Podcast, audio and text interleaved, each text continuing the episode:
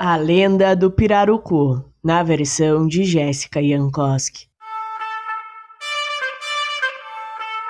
O pirarucu é um dos maiores peixes encontrados na Amazônia e um dos maiores de água doce do planeta. Ele pode atingir até dois metros e meio, pesando cerca de 100 quilos. Seu nome se originou de dois termos tupis: pira que significa peixe, e urucum, que é vermelho.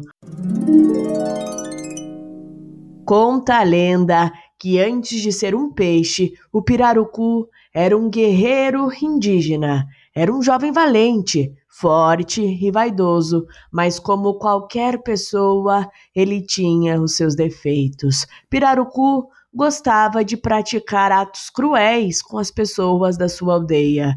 E isso deixava todo mundo muito zangado, porque Pirarucu estava sempre procurando qualquer desculpa para criticar os deuses e se vingar das pessoas, às vezes, inclusive, sem motivo algum. Até que certo dia, Tupã resolveu dar uma lição em Pirarucu Vamos ver se esse jovem guerreiro não aprenderá de uma vez por todas a parar de praticar tantas maldades. Tupã pensou. Foi quando começou a cair uma grande tempestade.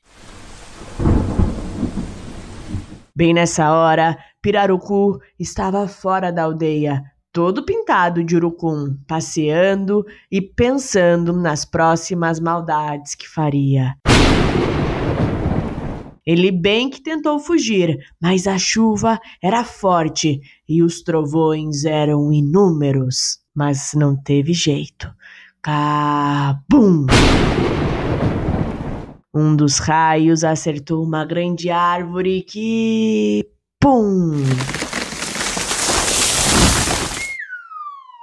A árvore caiu bem em cima de Pirarucu, achatando-o completamente, dando ao guerreiro um novo formato. E a chuva veio ainda mais forte. Choveu tanto, mas tanto, que Pirarucu foi carregado pelas águas para as profundezas de um dos rios da Amazônia.